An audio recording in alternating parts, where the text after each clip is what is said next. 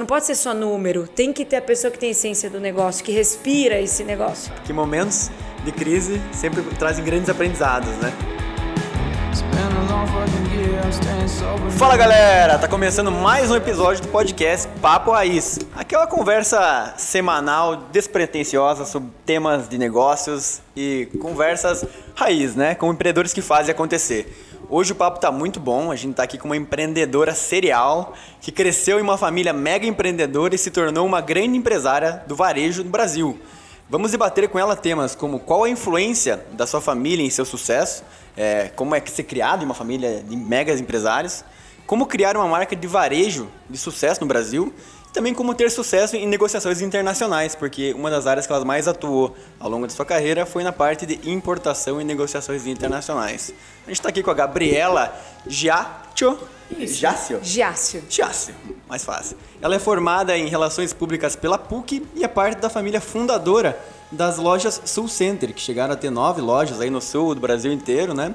Mais de oito, quase 800 funcionários, é isso? É, Nossa, nas épocas galera, boas hein? chegaram a 800 funcionários, os Rapaz. terceirizados. É gente, hein? Foi responsável por fazer a interlocução com a China e administrar toda a área de importação da marca até a sua venda para um grupo paulista em 2019. Ela também é fundadora e diretora estratégica e de produto da rede Pop Me Roupas Femininas, que arrasa os corações da mulherada aí pelo Brasil afora. E Gabriela, seja bem-vinda.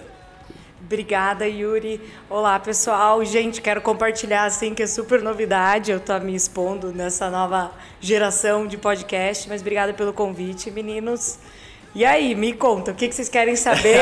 o que, que eu posso falar? o que que muitas eu não ideias, posso? muitas Vai ter ideias. muita coisa E a gente também está aqui com o Juninho e com o Guilherme, que de moda não entendem nada, mas o Botox não falha nunca, né?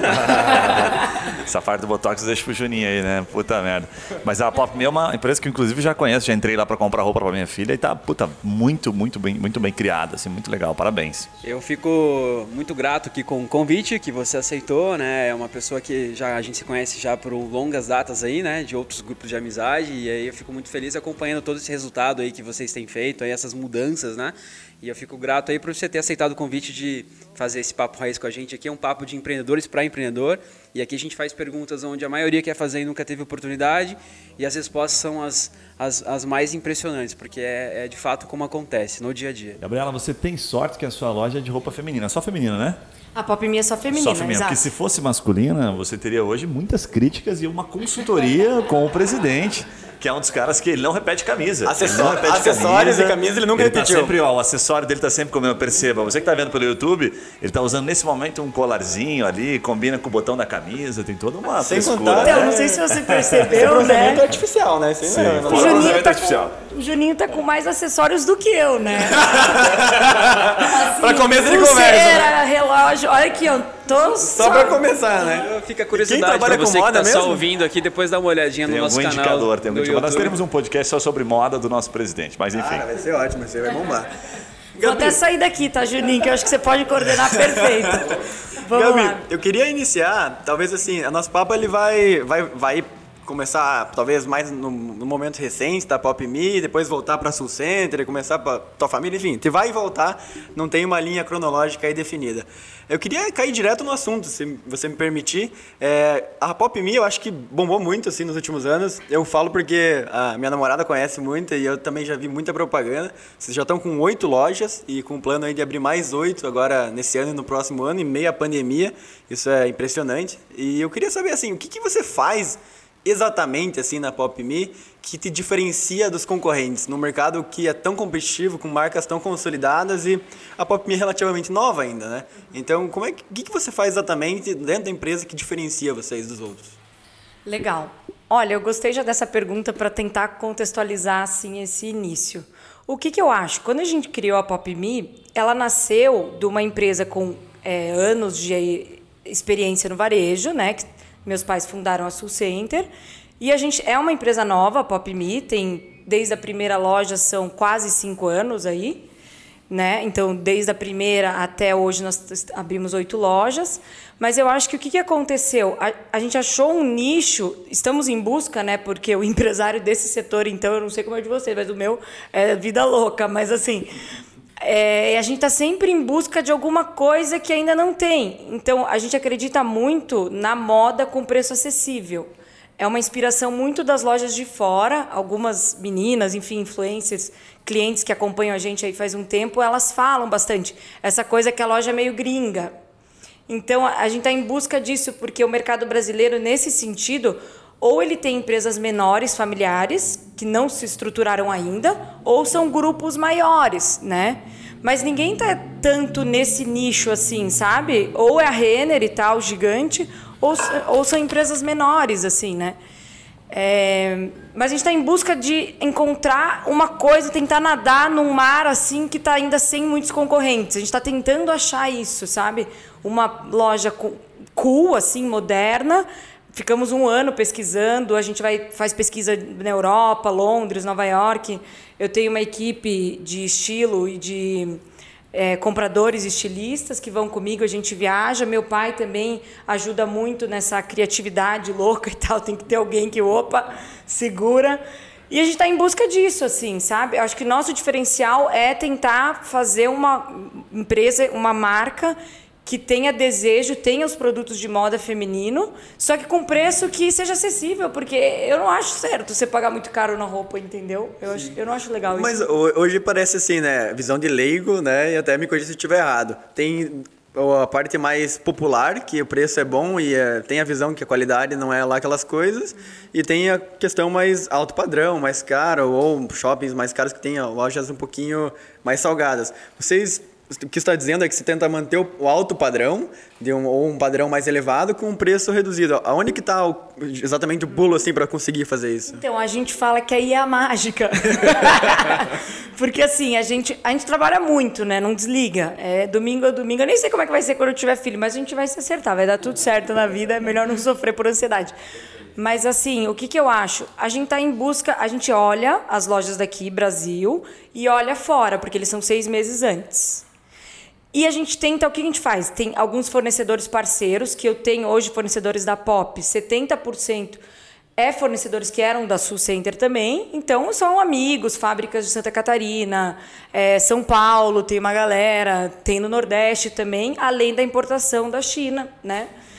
Então, assim, a gente tenta fazer aquilo, uma coisa bacana e tal, ficar com preço acessível, entre um equilíbrio de qualidade e preço que é o mais difícil, né, gente? É. Na real, é o mais Gabriela, difícil. Deixa, deixa eu fazer uma pergunta só para porque talvez seja curiosidade também de outras pessoas. Vocês produzem ou vocês compram, escolhem, fazem escolha muito bem feita? Que você falou que você importa, mas você chegou a produzir algumas peças? Não, perfeita essa pergunta. Muita gente tem essa dúvida. A gente não tem fábrica, né? Então nós somos uma empresa de varejo. Todas as peças, os produtos são feito um desenvolvimento próprio, onde a gente escolhe o que a gente quer. Mas, por exemplo, Gui, você é a fábrica de malharia e o Yuri é de jeans. É, o que, que acontece? Vocês compram o tecido, vocês cortam, vocês que fazem. Só que a gente que desenvolve, entendeu? Eu falo para você, ó, eu quero que você faça isso, você me mostra os tecidos que você tem e a gente faz uma parceria nesse sentido. Que bacana. Então, que bacana. é isso, a produção não é interna. É, certo, é, é muito melhor, inclusive, né? Economicamente, financeiramente. O risco, né? uhum. né? Ter fábrica, enfim, vocês têm mais, bem mais experiência, é mas porque é você tem que ser muito especializado, entendeu? É difícil você surfar são poucos que são fabricantes e varejistas de moda, são poucos. Às vezes a pessoa tem uma parte da produção, entendeu?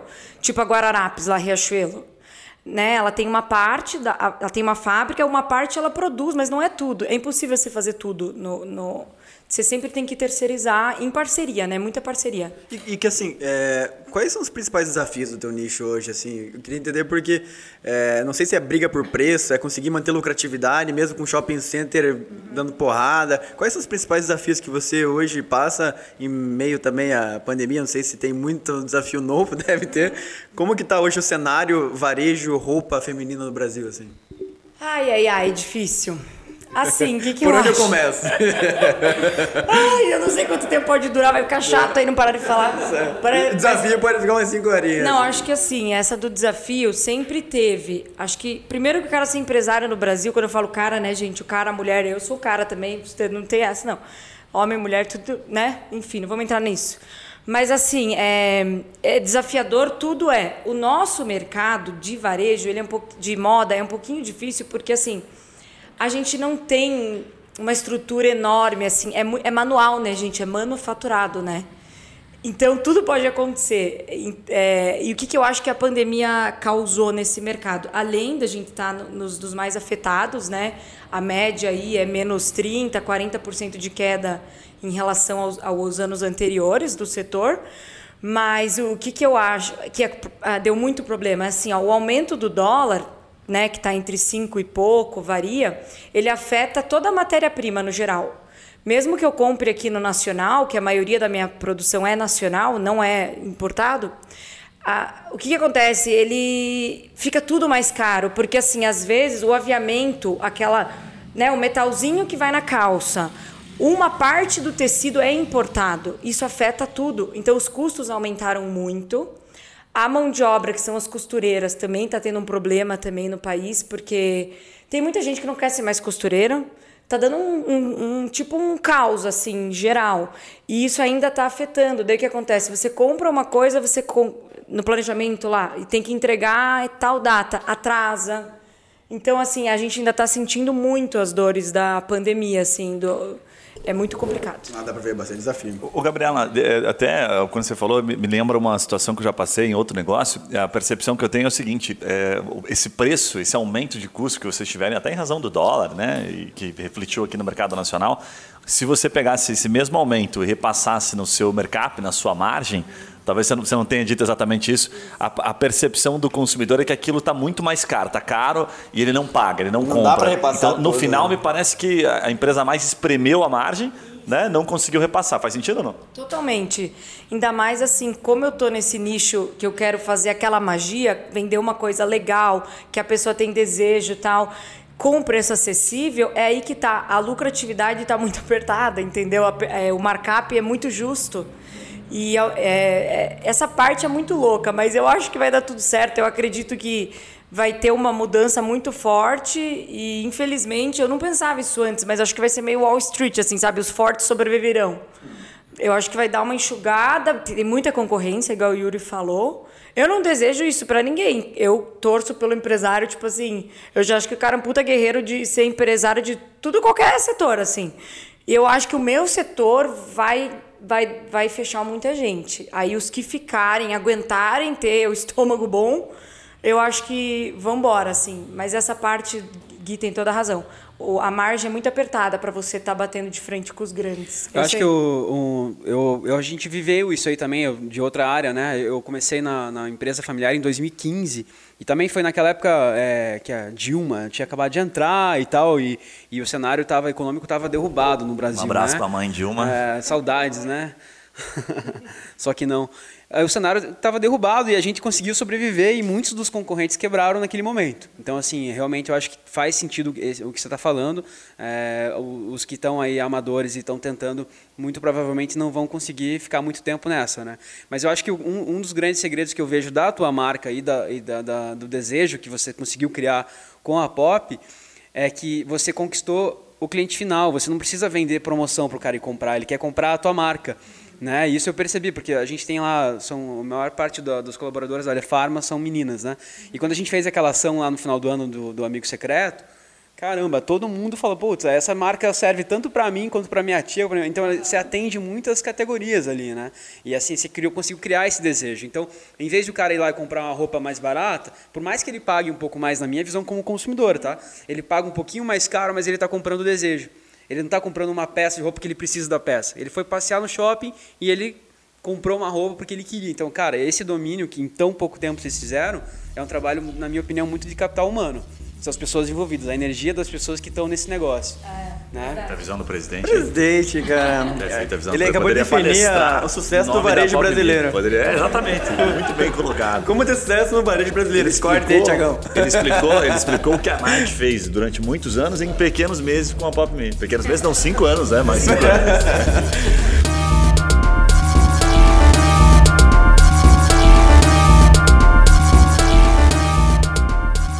Gabi, e vem cá, assim, é, você trabalha em família desde a Soul Center aí, já fazem o quê? Quase 10 anos que você Isso, começou? Quase 10 anos. Até hoje não sei como eu consigo, mas... a minha curiosidade, assim, além do, dos desafios e trabalhar em família, é como é que vocês hoje... O que que que, que isso ajuda e o que, que isso talvez atrapalhe ou, ou atrase, não sei se essa é a palavra correta, no momento que você precisa ter uma gestão é, mais ágil, uma gestão que, enfim, o que, que é, como é que trabalhar em família está ajudando ou atrapalhando nesse momento hoje? E como é que é a gestão, se puder explicar um pouquinho assim? Claro. Vou tentar ser breve, porque esse aí também dá umas horas de podcast. É, vamos marcar os próximos episódios aí, Tiagão. Eu, eu acho que assim, é, as pessoas, no geral, elas, a gente tem mania de já recusar, né? Não, não, não consigo, eu não posso, eu não... mas o ser humano é muito adaptável. Então, eu cresci numa família, sempre trabalho fez parte, né? Dinheiro não nasce em árvore, por mais que tem gente que ache, né, que seja assim, mas enfim é, sempre teve essa cultura, desde os meus avós, que vieram do interior do Maranhão e tal, na parte da família da minha mãe, eh, aí do meu pai, os né, italianos, imigrantes, sabe? Essa galera tinha uma vida, né? Tem que correr atrás, não tem essa. E desde nova eu fui criada dentro de uma loja, então me sentia escrava Isaura lá no, no, no, nem sei se pode falar isso, na verdade. Corta, corta. Não, não, é que a gente fala isso mal, né? Tipo, não, é figurativamente falando. Tá. Deu problema agora. Tá, mas assim, voltando. Desde mais nova eu fui criada dentro de uma loja.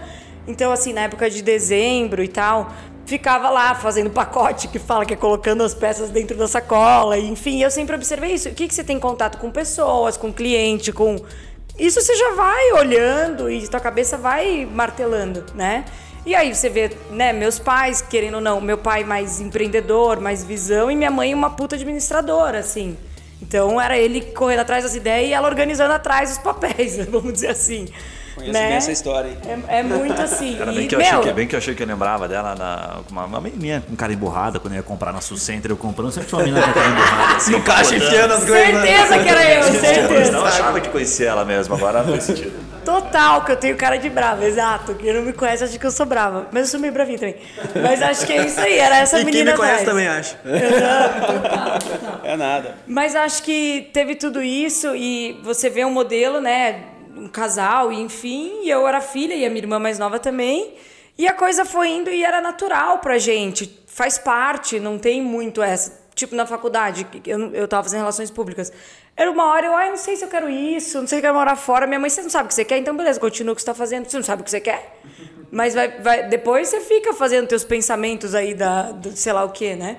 Mas aí sempre teve essa questão enraizada na família. E e sei lá, de repente acho que eu fui criando essa coisa empreendedora e uma parte acho que a gente herda um pouco a genética e o resto você se constrói no meio. Eu acredito nisso, assim. Acho que todo mundo pode tentar antes de falar não, né?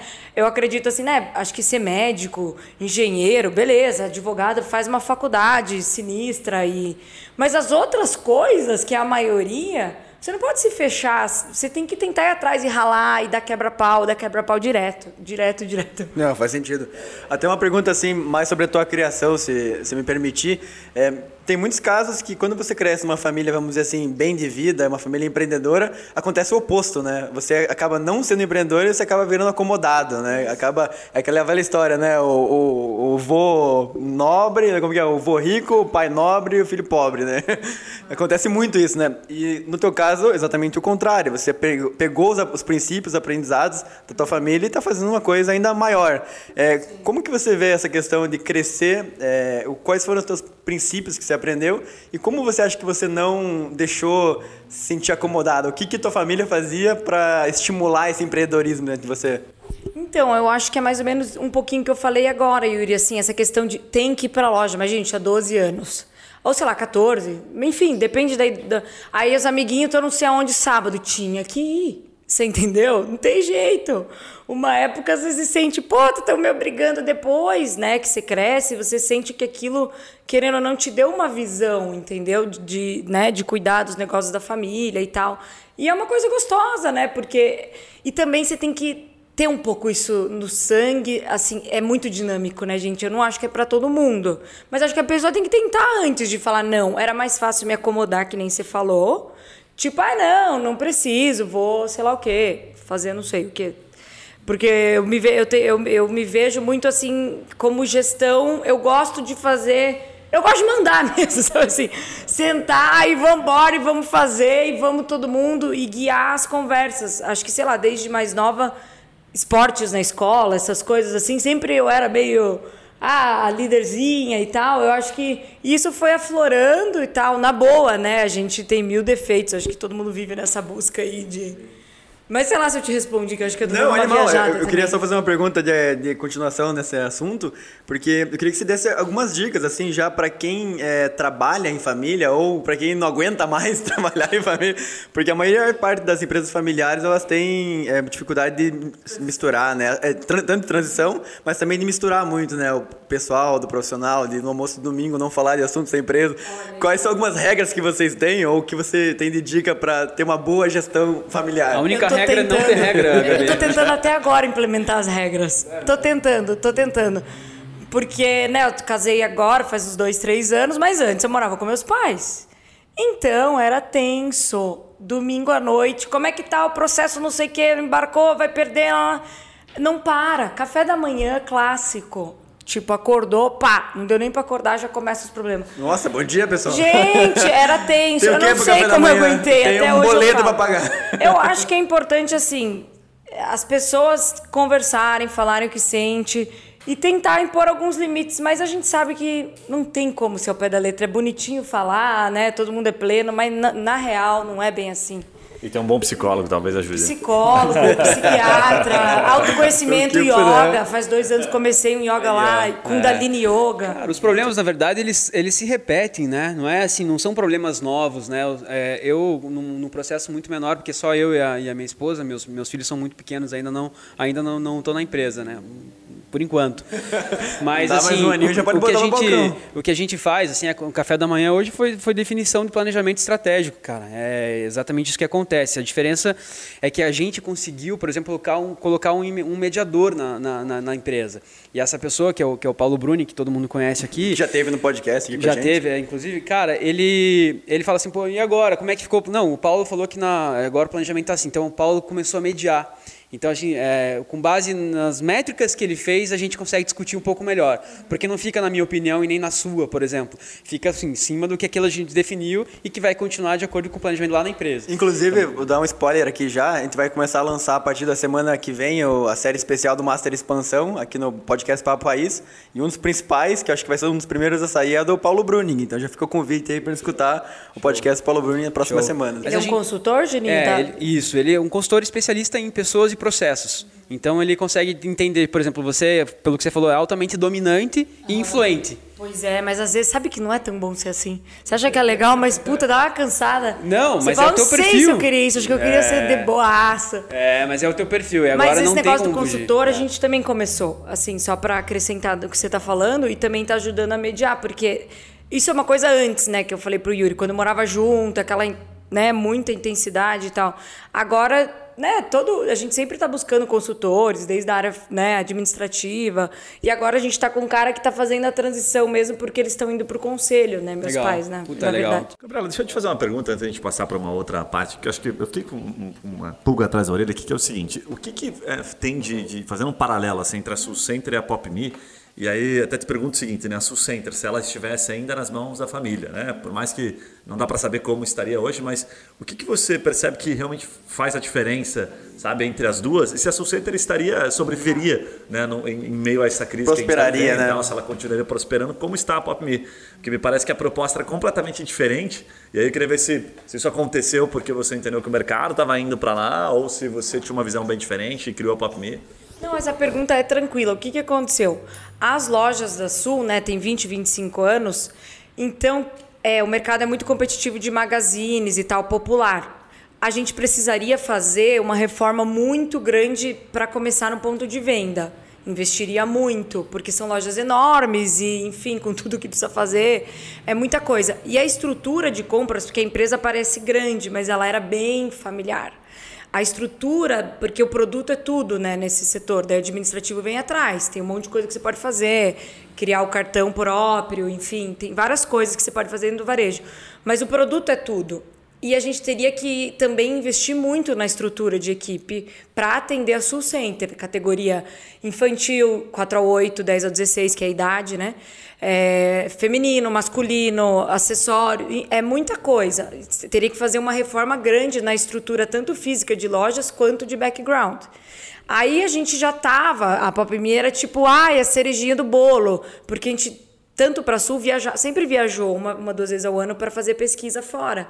E a gente se espelhava muito nessas lojas gringas, como eu falei no começo. Então a gente ficou entre isso e aquilo. Teve uma época que ficou um ano com as duas. Eu tava surtada, tipo assim. Eu falei, não, eu não quero isso. Tipo, eu não, eu não aguento.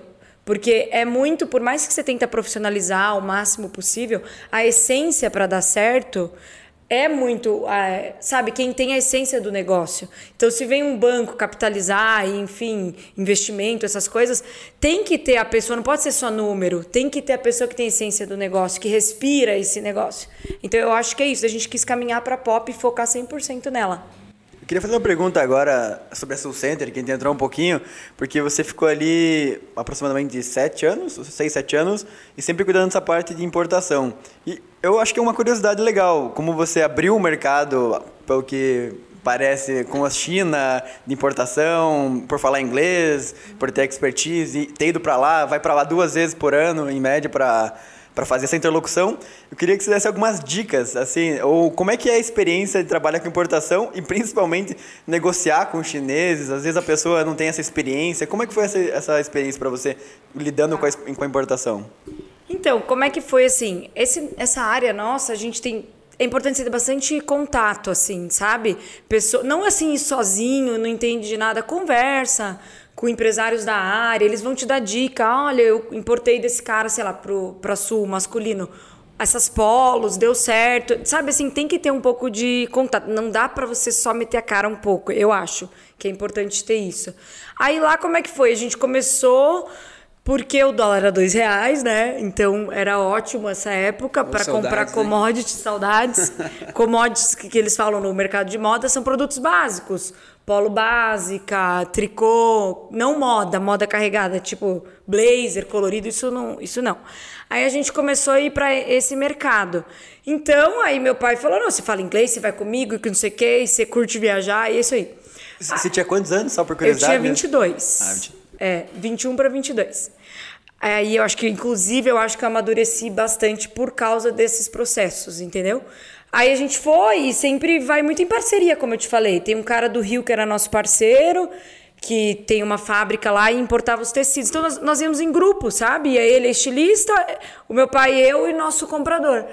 Então a gente começou indo na Canton Fair, né, que não sei se vocês conhecem a maior feira do, né, da China e tal. E lá você escolhe uma trading, a gente foi por recomendação e começa a te acompanhar. Você vai olhando os showrooms, as... e lá naquela época a galera de São Paulo, que é o Braz, né, gente, o Braz Bom Retiro é o polo de moda do Brasil, né, onde a coisa acontece. Os caras estavam muito lá, né, judeus, árabes. Eles estavam muito lá, então era engraçado da Canton Fair a gente andando. E daí é muita informação, né? Tipo, você quer o caderninho. Aí eu lembro que meu pai falava: Você viu? Não sei quem tá lá, não sei quem tá naquele stand, anota o que, que eles estão fazendo pra gente ir lá ver o que tá rolando. a tendência tava ali, né? Você tava olhando é, o futuro cara, do, da moda. Isso dá um puta. Cara, eu fico tentando imaginar o pai da, da, da Gabi lá sem falar inglês, cara, gesticulando. Isso, é mímica. E, e, aquele chinês falou isso, tenho certeza que ele falou aquilo. O chinês e, falou. Cara, ele é, ele é um figuraça, bicho. Um dia vocês vão tiver a oportunidade de conhecer, é um figuraça. Eu fico imaginando ele dançando na frente daqueles caras lá, porque ele é doidão. É, um dia que é, vocês conhecerem. É louco, é louco, é louco. É, é muito, muita energia, né? Muito, é muita muito. energia. Mas é bom você tem que ter um uma chinesa, né? A, tra a trading recomenda uma chinesa, porque muitas vezes o chinês não fala inglês, né? Então fica aquele inglês para chinês, chinês para inglês e, e vambora. Mas tem que ter para treinar paciência um pouquinho, né? Que tem que treinar bastante, porque fica aquele muita, muitas línguas falando assim, né? E eu acho que você tem que conhecer do setor para você lá importar. Não adianta você querer se aventurar só, sabe? É, eu ia te perguntar exatamente isso. Tem muita gente que deve estar ouvindo e pensando assim, puxa, eu sempre quis. Eu, por exemplo, já quis trabalhar em algum momento com roupa, sabe? Uhum. E aí você recomenda, tipo, cara limpa, vai lá na Canton Fair, viaja para a China, dá para o cara chegar lá de cara limpa, comprar alguma coisa, enfim, ele consegue fazer o negócio dele iniciar assim, sem parceria? Olha, acho que se fosse uns anos atrás, eu até recomendaria, porque eu acho que tem que pôr a cara a tapa e vambora. Mas hoje tá muito difícil. Tipo assim, piorou, entendeu? Porque como o dólar tá alto, e lá a China também está em confusão, eles estão exportando pouco. Às vezes não tem interesse porque a quantidade é muito alta, Gui, que você tem que comprar.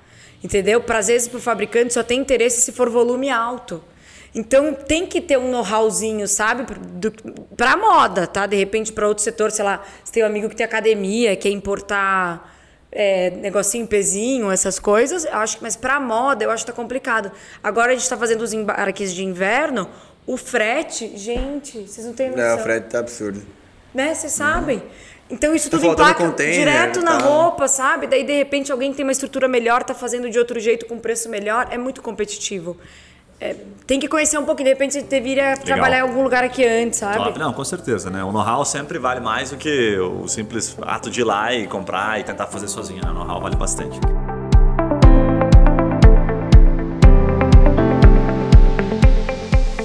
queria puxar de novo para Pop Me, o momento atual. Tem um, um, papo que a gente sempre gosta de puxar aqui no podcast, que é assim, é, a gente gosta de falar bastante de fracasso, ou às vezes de, de erros, porque às vezes é, o empreendedorismo está muito romantizado e a gente não, não vê os bastidores, né? Pô, os bastidores nem sempre é bonito como parece para quem está vendo às vezes um documentário na Netflix ou está vendo uma propaganda, né?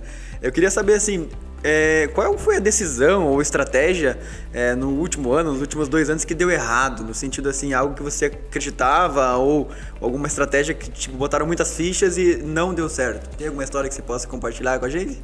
Tá, vou dar uma pensada, porque é tanto altos e baixos, né? Quando você faz uma coleção, você acerta aqui, daí você erra ali, é, é uma loucura, assim. Mas é, eu acho interessante você falou que esse romantismo, é, romantizado da empreendedorismo, eu acho que essa época que a gente está vivendo, até fugindo um pouco da tua pergunta, é muita informação, né? Tipo, sabe o quem consegue filtrar, né? Daí também tem muito mimimi, ah, é empresário, parece que esse nome, ou sei lá o que, executivo. É, é que é muito mais do fazer, de estar tá atento às coisas e querer aprender do que um nome né? A galera romantiza e na vida real não é bem assim, né? Total. Eu acho isso. E sobre os fra fracassos na empresa, eu acho que assim, na minha área mais de, da, de desenvolvimento de coleção e vendas e tal, teve uma coleção uns dois anos atrás que, meu Deus, ficou muito ruim. Tipo assim, o ó do Borogodó. O que, que a gente fritou? A gente achou que a gente tava muito trend que a gente tava, tipo, referência à moda, Londres, e, tipo, Londres é carregadão, assim, não é tão Brasil, né? E a gente se inspirou, tipo, numas coisas muito loucas, que a gente fala que é P3, moda, que é muito conceitual. E daí, na hora ali, gente do céu, não ficou nada comercial. E, gente, foi vários lamentações. É o muro da lamentação fazer coleção. É uma emoção, você faz assim, yes, vai dar certo, toma razão. De repente, depressão.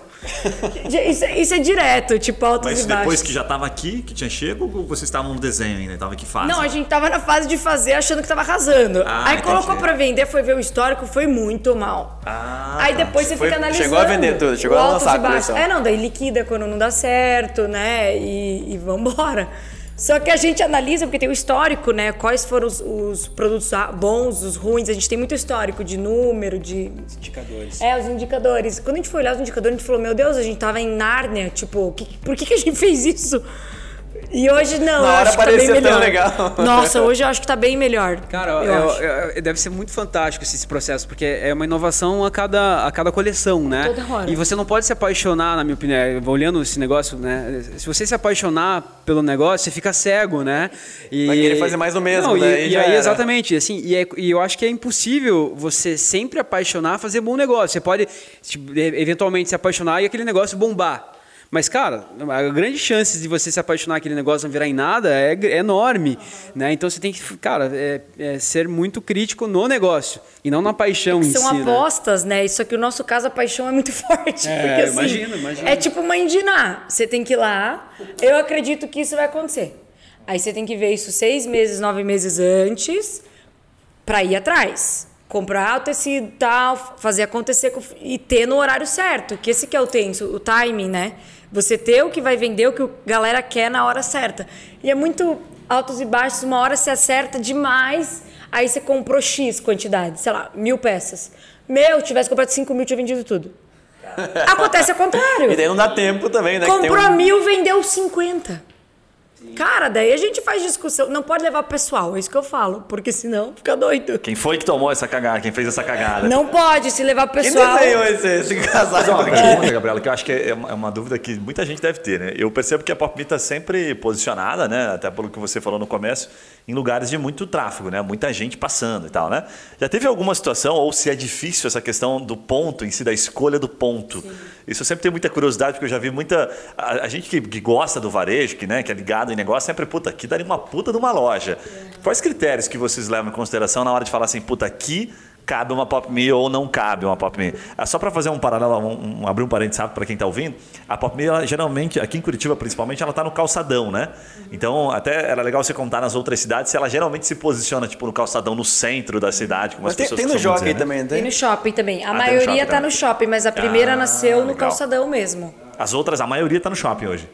A maioria tá no shopping. Ah, 80%. eu achava que era o contrário, eu achava que já tinham mais espalhados nos calçadões, assim. Não, a maioria tá no shopping, mas assim, essa questão que você abordou do calçadão é interessante. Apesar que eu acho que mudou muito o calçadão agora, pandemia e tal. A galera tá home office, mas antes a gente acreditava, assim, a visão mais estratégica e tal, que o Brasil tinha uma. Como se diz? Uma oportunidade de crescimento em comércio de rua. Mas não é isso que aconteceu. Fora, comércio de rua é top. Gente, vamos ignorar a- desde que começou a pandemia, né? Tô pensando antes, antes de, de 2020. O comércio de rua era um sucesso, né? Você, quando você viaja, é super bacana. E aqui não tem esse negócio, entendeu? E a gente achou que poderia deslanchar nesse sentido. Mas, pelo que tudo indica e tem acontecido, não. Os polos mesmos viraram shopping center, onde a pessoa tem tudo lá, vai com a família, alimentação e tal. E todas as novidades, né? Compra e retire, internet e omnichannel. Não vamos nem detalhar, que senão a pessoa fica louca, né? Mas assim, na pergunta do Gui do ponto, é, a gente tenta.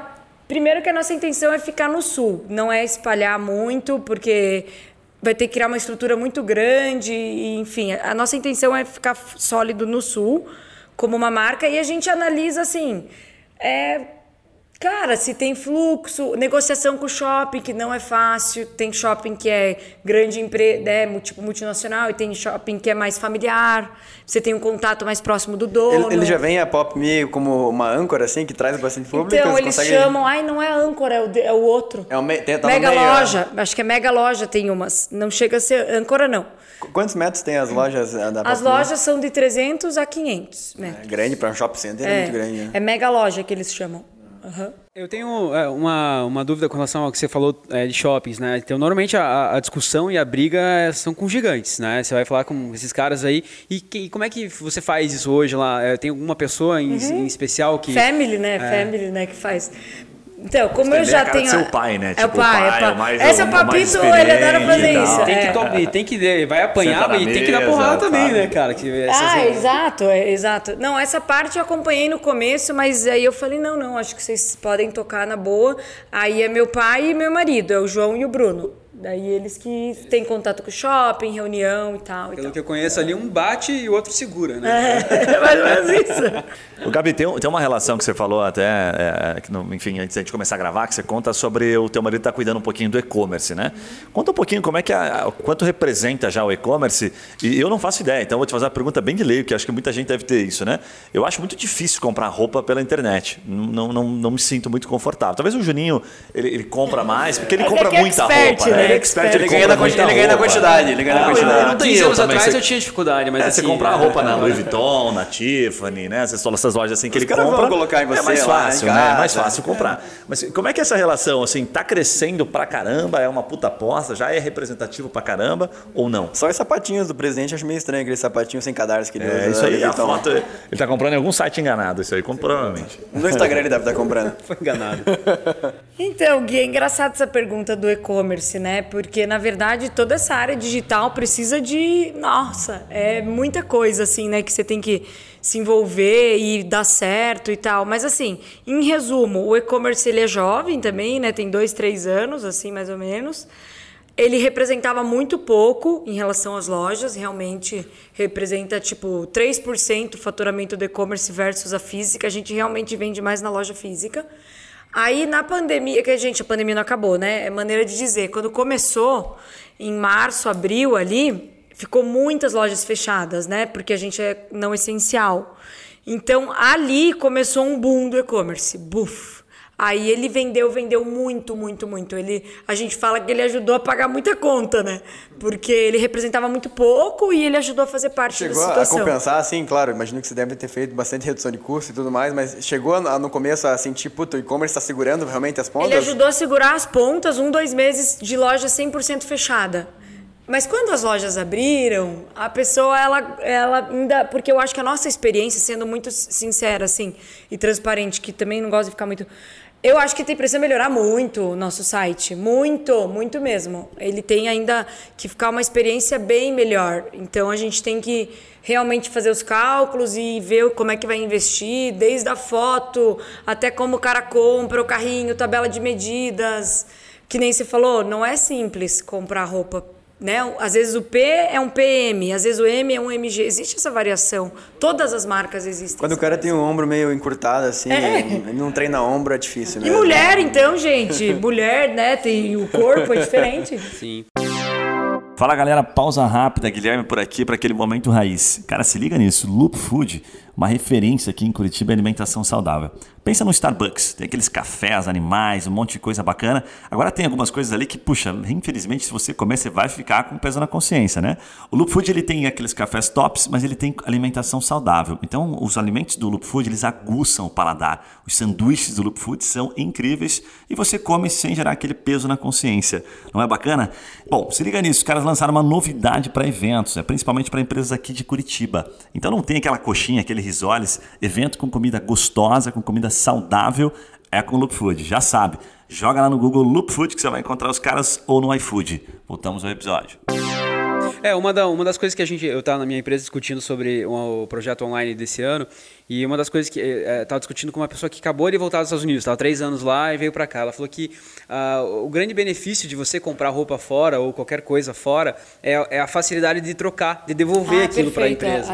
E, é que não é tão caro também, né? E aqui no Brasil a dificuldade é muito grande, porque assim fala, cara, chegou a camisa, cara, você já sabe o trampo que você vai ter em devolver aquela peça, o cara devolveu o dinheiro, você fala, cara, vou, na dúvida eu não vou comprar. Mas se a facilidade fosse enorme da, do reverso, você fala, cara, vou testar. Tem aquela aquela, aquela história famosa da, das Apos, né? Que eles faziam. Ah, você podia nem pagar. Você pedia em casa para provar e se gostasse, você ficava.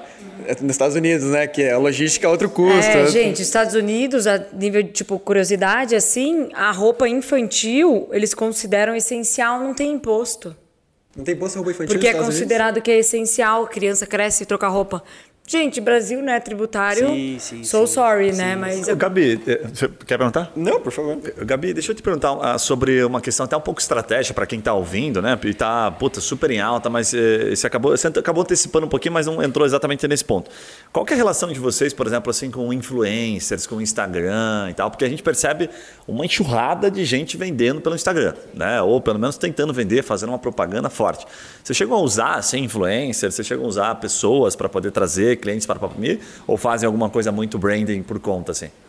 Tá. Então, o Insta nosso é uma das, né, das plataformas que a gente mais usa para divulgação mesmo, para marketing. O que eu acho legal é que muita coisa é orgânica. Então, muita gente tem micro-influenciadoras que hoje às vezes é até mais interessante do que uma mega eu gosto muito que as meninas elas vêm falar com a gente, elas têm interesse. Então a gente já se amarra já, já vem falar com essas que querem conversar, do que ir lá numa pessoa que nunca ouviu falar em você, né? A gente investe bastante nisso, tem parceiras ótimas, meninas que conhecem desde a primeira loja. E, gente, e as nossas clientes são influenciadoras, as Pop Me Lovers, assim, a gente fala que elas fazem propaganda, porque hoje no Instagram todo mundo pode, todo mundo pode divulgar. E assim, todo dia é uma enxurrada de coisa. Porque a cliente, o que acontece? Eu acho que a nossa cliente é um pouco assim, ela navega em várias marcas, ela pesquisa muito. Então, sei lá, o jeans ela gosta de comprar na Pop, o outro a, a, a, tênis na Schutz, o não sei o que na Render, elas fazem esse mix. Então elas estão sempre divulgando o que elas estão fazendo ou não, é muito legal e para nós funciona bastante. Cara, é muito bacana, assim, eu acho que também quando, a, a, normalmente, assim, a, os nossos colaboradores, a empresa, assim, é a cara do dono, né, Gabi? Eu sempre penso isso, assim, e eu tive uma experiência muito bacana com a PopMe recentemente, no final do ano passado, a gente decidiu não fazer a festa de confraternização da empresa, em função, né, da, da pandemia, tudo isso. Eu falei, pô, vamos fazer um amigo secreto, pelo menos, mas vamos fazer um amigo secreto diferente. A empresa vai comprar os presentes e aí a gente sorteia os nomes. E as pessoas fazem o sorteio dos nomes e elas entregam o presente que a empresa comprou. E, cara, eu tive a missão de comprar 27 presentes. É... Pra... Puta, mas já pensou, cara, o Guilherme vai gostar disso, o Yuri vai gostar disso. Então, cara, eu comprei presente para todo mundo lá na empresa. E presente escolhendo, né? e... né? Outra coisa. E, cara, eu falei, puta, tô. Na tô... dúvida, ele foi lá na Prada e mandou ver. Eu falei, puta, eu tô. Eu cara, eu tô ferrado, né? É, vou chegar lá na, na loja, imagina, cara, e eu tive a grata surpresa de chegar lá e a vendedora que me atendeu era uma, uma influencer praticamente, assim, porque ela falou, como é que é a pessoa lá? Cara, o Guilherme é assim, a, a Dani é assim, assim, assado, a Letícia é assim, assim, assado, a André é assim, cara, ela simplesmente tinha solução para Você lembra ser uma baixinha? A Laine, uma baixinha? É, é, é gerente, é, é, gerente. Eu já é, tinha mandado um WhatsApp, cuida ali foi, do meu amigo foi, e tal. Foi, então assim, foi um, cara, eu, eu não comprei nada para mim, mas eu tive uma. uma, uma Ainda bem, porque era uma loja feminina, né? Se eu tivesse comprado alguma coisa pra você. Eu fiquei triste ali, eu falei, coisa... cara. Eu comprei, você acha que essa eu, pulseira veio da onde? Eu uma viseira lá, mega estratégica lá, muito bacana. Não, mas tem meninos que usam, tá, gente? Desculpa é, o Yuri, cortar. O Yuri tem bastante Não, coisa a gente lá. tem um público super forte também, assim, unissex e tal, gays, a galera usa. É, o Yuri acaba usando as roupas da namorada dele. As capas é, de paetê é, um maior sucesso. Não, sempre, sem preconceito no meu comentário, porque nós estamos falando aqui como. Não, como... mas é uma moda feminina. É, com né? certeza. É isso aí. Certeza. Não, a pergunta, eu acho que agora, assim, é como é que vocês fazem essa questão? Vocês têm treinamento constante com a equipe de vendas? Vocês é, é, fazem em cursos, enfim? Como é que você cuida da gestão do, do A experiência né, do cliente lá, como ele teve, assim, né? Todo mundo tem essa experiência ou é o presidente porque ele tem cara de rico e bonito, né? Enfim. Gente, essa é, experiência ele foi com o cartão loja, na mão né? já, o cartão black na o mão. cartão preto, porque o cartãozinho preto faz uma diferença, né? Não, acho que isso não é legal, essa questão. Mas assim, eu acho que né, a galera é high-low. Acho que nem vocês ficou brincando com o Juninho, né? Que ele é Prada e não sei o quê. Não, ele é mais eu, low, é mais low. Ele é mais low. Eu acho legal, a menina vem com uma bolsona de marca e ela tá com uma roupa, entendeu? Que é isso que a galera fora usa, né? Eles investem, sei lá, numa bolsa de couro top da marca Chanel, sei lá. E a roupa não, é usual, é camisetinha. E nessas marcas mais moda democrática, que seria a pop, né? Mas voltando para a pergunta da experiência de loja. Então, pessoas, né, gente, no varejo, né? Meu Deus, é demais. É, é sensacional.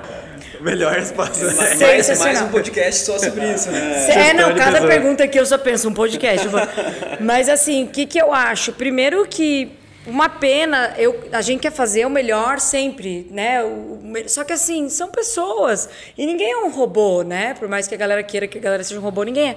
Às vezes tem dias que a pessoa não tá bem e tal. E às vezes os clientes, eles pegam uma situação e generaliza com a marca. Não é só com a Pop né? Eu tô falando isso a nível varejo. Eu acho muito injusto isso, porque não é assim, né? Uma coisa que aconteceu, você teve uma má experiência, pô, dá uma chance para recuperar, né? Vambora, todos, todos somos humanos, a gente erra toda hora. Mas é, nessa parte de gestão de pessoas, RH, é um compromisso de estar tá sempre melhorando também. É mais a parte da minha irmã que coordena é, essa área com a nossa gestora de operações também. E é uma constante situação, treinamento, incentivo. Estamos sempre tentando buscar fazer o melhor, mas é, é, constante, não tem uma coisa específica que eu posso falar. É, varejo, eu, eu acho que pode comparar bastante que eu tenho um restaurante, assim, é, é, cara, você pode falar alguma coisa hoje, mas se amanhã não for falado, óbvio, assim, é muito tem que ser muito dito, cara. É aquela, aquele letreiro tem que estar tá ligado. Dá treinamento, fala, mas todo dia tem que ter alguém responsável por cobrar quem tem que fazer. Então é, não, não tem descanso, realmente é bem contínuo. Gabi, se fosse apontar, assim, a gente fica imaginando coisas meio. Eu gosto de fazer essas perguntas que parecem meio bobas às vezes, porque eu acho que muita gente tem dúvidas simples, né, por não atuar no segmento, e às vezes pode aplicar, né, de alguma forma no seu negócio. Quem você apontaria, eh, não precisa ser exatamente o nome, acho que às vezes é até mesmo um setor ou é a rede social, que são os maiores concorrentes da PopMe hoje? Porque quando eu penso assim, quando eu, antes de fazer a pergunta, eu pensei assim, puxa, será que o concorrente, sei lá, é a CA, é a Renner, né? são aquelas mulheres que vão para o Brás e puta, compram um monte de roupa e ficam vendendo informalmente, é que eu vejo muito isso acontecer. Acho que eles têm muitos concorrentes. Existe assim, um, dois concorrentes e fala, puta, isso aqui é o que mais atrapalha hoje o mercado. Você conseguiria apontar isso de alguma forma? Eu acho que você pontuou muito bem. Concorrentes são infinitos e hoje o cliente tem muita informação, né? É, é bizarro. Ele vê na internet, ele vê ali, daí a pessoa do Braz, exatamente o que você falou, vai na feirinha em São Paulo, traz as peças com informalidade e tal. A gente tem, acredita que assim, as, a Zara tem um, é, uma parte de concorrente nosso, tem alguns produtos similares, um pouco da Renner, a Yukon, vai um, vai um pouco do, de cada onde está cada loja física também, porque se você colocar concorrência geral, aí é infinito. Porque a internet é um leque infinito de concorrência de roupa feminina, Sim. né? Fato, fato. Vai estar no Motosfera. Eu queria te fazer uma pergunta, é, Gabi, sobre a parte estratégica da pandemia, assim, porque varejo, né? A gente, principalmente varejo físico, foi muito afetado. Você falou um pouquinho do e-commerce já ali, mas eu queria, assim, que você comentasse, puta, ali em março, finalzinho de março, começou a, a explodir pandemia e loja fechando e shopping quebrando, eh, fechando e tudo mais. O que, que você, como que foi a, a, a resposta? Eu acho que isso é um grande aprendizado, porque momentos de crise sempre trazem grandes aprendizados, né? O uhum. que, que foram as principais estratégias implementadas ali no começo que você vê que hoje foi acertado, vamos dizer assim? Tá. Então, a coisa aconteceu e tal, daí começou aquela piração, né? Porque eu também fiquei com medo no começo, assim. Então, tem uma piração de não pode ir pro escritório e tal. Mas a família se reuniu e foi, né, delegando e falando com os responsáveis de primeiro foi muito para recursos humanos, eu lembro que o emergencial foi o que está acontecendo, o que o governo está fazendo, como é que a gente vai pagar esses salários com loja, não sei até quando vai ficar fechada. Teve essa preocupação. Aí a gente fez isso, é, infelizmente teve que reduzir um pouco de pessoas, né? É, uma porcentagem faz, faz parte, com muita dor no coração, é, de loja. Aí na parte de background a gente já estava com uma estrutura inchada, porque a gente estava caminhando a Sul e a Pop juntas, e o faturamento da Pop Me é menor que a Sul. Então a gente acabou acelerando algumas coisas que ia fazer em, em tempo maior né? Re, re, a gente fez uma revisão de equipes muito forte. E uma coisa que eu acho que deu certo, que o Yuri falou, foi que assim, muita gente, quando deu a pandemia, ali março, abril, iniciou, cancelou muito pedido. Ligou pro fornecedor e tchau, tchau, não vou receber. Eu não cancelei nada. Eu falei, não vou cancelar nada, eu vou reprogramar a entrega só. Porque muita gente ficou sem mercadoria depois. Primeiro que deixou o fornecedor na mão, porque o cara produziu, o fabricante se lascou lá e cancelaram, né? É, eu não, a gente reprogramou e falou não, quando abrir as coisas de novo a gente vai precisar de mercadoria e, vai, e vai dar tudo certo. Tamo junto e daquele jeito, torcendo para dar tudo certo. O Gabi, deixa eu te fazer uma pergunta sobre essa questão da, da retomada ali, que eu acho que vocês estão vivendo bem isso na pele. Né? A gente está gravando esse episódio aqui, não dá para apontar exatamente quando ele vai, né, vai pro ar, mas a gente está gravando em janeiro, dia 20 de janeiro, para ser mais Hoje preciso. É 20, isso aí, Legal. Janeiro, e, janeiro. eu, tive, eu fiz uma conta uma vez, eu acho que junto com o Yuri no shopping, inclusive, a gente estava fazendo uma conta lá no shopping, mais ou menos assim, né? Simplificando aqui, puta, uma loja de 100 conto aqui que fatura 100 mil no shopping, uma loja de pequeno porte ali e que tem um, uma lucratividade líquida de uns 20%, né? Que é uma boa lucratividade líquida. É, se esse cara ficar fechado uns três meses, tiver que pagar funcionário, geralmente representa lá 30, 40, 50% às vezes do total, né? Fora alguns custos que ele não consegue. Ele acaba levando, sei lá, dois, três anos para retirar aquele prejuízo de três meses. A conta é que a gente viu assim, puta, cara, o cara vai levar um bom tempo para amenizar esse prejuízo que ele teve. E aí eu fiquei pensando o seguinte, falei, porra, mas a gente está considerando que a hora que a pandemia, a hora que abrir o shopping, volta 100%. Né? E, e não, não volta. A Como é que tá volta, essa volta em V, né? Que essa retomada, fala, tá voltando o quê? Tá voltando em 40, tá, tá crescendo, ela tá. Como é que ela tá? Tá, tá, tá. estável, tá crescendo? Não, esses números é bem isso para falar, porque quem tá de fora ou quem não é do comércio, sei lá, é, a galera não tem essa visão, né? É, o pessoal acha que é mais fácil, né? Que o eu acho é só, tão, é só esperar que vai passar vai é, voltar. É, o que o empreendedor é o, enfim, o lojista é um explorador. Gente, eu acho tão horrível isso, nossa, porque a pessoa é uma guerreira ali, entendeu? Só de estar tá enfrentando tudo isso, né? Mas acho que isso que você falou da retomada é bem isso. Abri, é, em abril, maio começou a voltar, mas a queda dos primeiros meses do ano passado estava com 50% a menos. Caramba. É muito pesado. Voltou nos 50, mais ou menos. Não, então. uh -huh, 50%. Uh -huh. Aí foi diminuindo um pouco. E foi cada vez diminuindo gradualmente tal. Aí dezembro foi um super desafio. Aí a gente fez acho que menos 25% do ano anterior. Ainda assim, dezembro. assim, com dezembro, teoricamente mais normalizado. É, mas okay. o volume muito alto, né? E, e tava, tava feia, tá feia a situação, enfim, né? E é isso. Daí esse ano também já começou com quebra, daí você faz os cálculos anuais. E para voltar ao 100% na perspectiva de vocês, na hora de trabalhar metas e tal, é um puta desafio que você fala, pô, não tem o que a gente fazer, É, né? Eu acho que Depende ano de que vem, talvez. Esse ano a gente não está acreditando muito. Ou o segundo semestre, a gente está acreditando numa retomada melhor. Depois da vacina semestre. na galera, pode ser que retome a normalidade. É, e não É. é só vacina, é vacina em massa, né? Na vacina em pequena escala, como teve vários municípios que receberam muito pouco por enquanto, né? É, não faz diferença nenhuma pro, pro comércio, né? É. E o nosso tem esse negócio da matéria-prima junto. Que todo o problema que deu afeta até agora. Tá faltando tecido do mercado, a galera não importou. Tá, tá... Sem contar a inflação, tá né? E de tenso, tudo, que é. ainda a gente nem tem noção de quanto vai ser, mas já dá pra sentir no bolso bastante pra quem tá comprando insumo aí. Com né? certeza, assusta. Mas eu acredito que o segundo semestre vai dar tudo certo.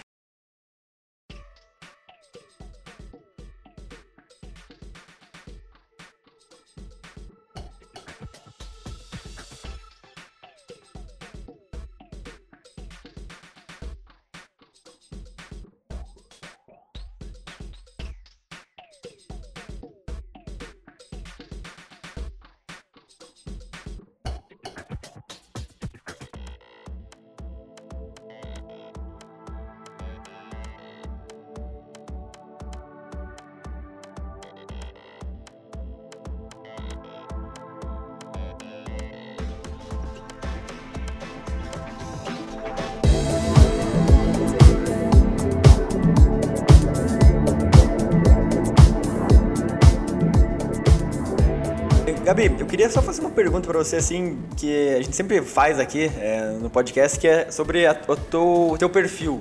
É, assim, quais características você tem ou você teve que desenvolver para chegar até aqui? Digamos assim, é, aquelas, aqueles princípios ou características pessoais que você, puta, isso aqui me ajuda muito, essas habilidades me ajudam muito. Quais, quais são? Tem algumas características que você pode compartilhar com a gente? É, perfil, perfil louco, perfil atropelando. Ariana louca. Não, mas assim, eu acho que. é, eu acho que assim, pro comércio você tem que ser muito adaptável. E não sei, acho que eu, minha, eu tenho a cabeça bem rápida, assim, né? E às vezes a gente sai atropelando também, né? Que é meio tenso. Mas acho que uma qualidade seria isso, é, é uma é, capacidade de, de visão mais macro. Porque se você for aquelas pessoas que ficam encarnando perfeccionismo, nananana, muito micro, não dá muito certo. Acho que a visão mais macro das coisas, ouvir, é, curiosidade, estar disposto a aprender, eu- né? Eu acho que isso é um, é um diferencial. Eu acho que eu tenho isso. Eu nem precisei, talvez, treinar tanto, porque eu acho que eu sou assim. Eu já. acho que o fato de você estar aqui hoje até, você falou assim, poxa, mas eu nunca gravei podcast e tal. Não, cara, mas vamos lá, vamos lá fazer esse negócio aí, vamos lá. Dá a cara, é, eu acho já falou, isso dá a cara e vai lá e faz, né? Você falou algumas É, vezes. eu acho que é importante a galera ter essa visão. Mas também não dá pra todo mundo ser igual, não. Porque imagina o mundo Imagina, inteiro é, não. Ela trouxe uma frase ali que, porra, vai virar um copy, né, no começo. Eu não lembro exatamente a colocação, mas você colocou no meio Uma do episódio, você falou assim, até. que- não, ela falou assim, é, puta, antes de dizer não, vai lá e faz, assim, sabe? Vai Experimenta, tenta, né? né? Vai lá e tenta, foi isso que você colocou, né? Acho que você tem bem essa característica, dá pra ver, assim, pelas experiências que ela teve, pô, ir pra China, sabe? Negociar e não sei o que, vai pra lá e cria, e fecha um negócio, e cria uma marca. Tem que ter vergonha do na cara, na é, real. muito legal. Tipo, não você já tem, mas, Sei. pô, se você ficar só se vitimizando, que eu acho que tem, rola muito isso. Mas o pessoal tem medo do a julgamento, nada. às vezes, né? Tem medo do que os outros vão É, pensar. que pena, tipo, que pena. Porque todo mundo vai pensar tudo toda hora, mas hum, não sei. Quando te afeta isso, é o que importa, né? É, Gabi, a gente vai para um bate-bola no final aqui que a gente faz, que é uma série de perguntinhas curtas para você às vezes dar um- uma dose de inspiração aí para quem tá ouvindo ou algumas dicas práticas, pode ser? Tomara que eu inspire alguém, né? Tomara, Pô, tá bom. tá sendo inspiração bruta, pode ter certeza. Queria que você falasse um livro ou um podcast para se inspirar. Olha, eu tô apaixonada pela Grande Magia, é o nome do livro. Vida Criativa Sem Medo. Apaixonada. Que loucura. Super Sobre o que é? recomendo. É a, a, a escritora do Comer, Rezar e Amar. E ela faz... é- ela é demais. Ela explica na prática quais são os desafios de como escritora, de uma forma bem macro, como viver uma vida plena e criativa sem medo do... E ela na prática, como que é a vida dela. E, nossa, achei hora. incrível. Muito eu bom, muito mil bom. notas lá no Kindle. Que legal. É, quem você se inspira ou segue como empreendedor, empreendedora? Ai, tanta gente, assim, varia, mas tem um cara que eu adoro por causa do astral e tudo de bom, o Caíto da Chili Beans. Caíto Maia, Chili Beans, cara, feroz mesmo. Se você pudesse voltar no tempo, o que, que você teria feito mais cedo em questão de habilidade, skill? O que você teria aprendido mais cedo? Olha, eu não sei como é que é isso, mas é yoga, não sei o quê, mas é aprender a ter mais paciência. Eu sou muito sem paciência, acelerada, e acho que eu pode ser que eu perco bastante com isso. Legal. É, por qual motivo as pessoas não gostam de você? Então, eu acho que eu posso ser bem grosseira às vezes. eu acho que meu tom de voz também é mais áspero, a galera confunde muito objetividade com grosseria. Daí, eu acho que é isso. Muito bom, muito bom. É isso aí, sinceridade. É, se você pudesse colocar um outdoor para o mundo inteiro ver com uma frase ou um princípio, o que seria? Pensei que ela vai botar Pop Me. compre, sai, pronto, compre agora. Pronto, compre, é. Pop Me, né? Tipo, Shop Locals, mulherada, tamo junto, né? Não, mas acho que no sentido mais inspiracional, assim, acho que foque na busca por evolução e autoconhecimento sempre é, mantenha a curiosidade ativa e olhos abertos. Mantenha-se curioso, muito bom. É, Gabi, obrigado pela tua presença. Queria que você fizesse aí, assim, últimos comentários, assim, se você quiser passar alguma ideia, enfim, e principalmente falar um pouquinho sobre como que o pessoal te encontra e como que encontra a Pop Me também, qual é a melhor forma de quem quiser conhecer um pouquinho mais. Ai, gente, eu acho que eu já falei demais. Adorei o convite, né? É, fiquei um pouco nervosa no começo, não sabia muito como que ia ser, mas adorei, super bacana essa experiência. Sucesso aí para todo mundo e sucesso também é uma coisa aberta, não quer dizer só ter dinheiro, tem que ser feliz, bem resolvido e bola para frente. E tamo junto. Segue aí arroba popmeoficial. Muito bom. pra, e para você que tá ouvindo, que ainda não segue a gente aí no YouTube, para você que tá assistindo, se inscreve no canal, ativa o sininho aí para você ter todas as notificações dos próximos vídeos. E se você tá ouvindo aí o podcast, não esquece de seguir a gente deixar seus comentários aí e principalmente compartilhar isso com o maior número de pessoas. Gui, Juninho, alguma coisa a mais? Passar na Pop Me, né? Passar na Pop Me, dar uma olhadinha, coleção nova, coleção de inverno. Juninho já teve lá, comprou algumas coisinhas. Se você né? estiver ouvindo só no, na plataforma do Spotify, não perca o novo corte de cabelo do, do Guilherme. Pois há, é. mais de, há mais de 15 anos ele tá, agora a diferença é que ele tá não com é... Botox, que ficou Muito bacana. Bom. Não também. é um novo corte de cabelo, ele só botou mais 100 gramas de gel hoje e de manhã. Não, prometo que eu vou uma, venho com uma roupa mais é, Apresentável? É, apresentável no próximo episódio. Obrigado. Obrigado. Valeu, galera. Até a próxima. Valeu. Valeu. Tchau.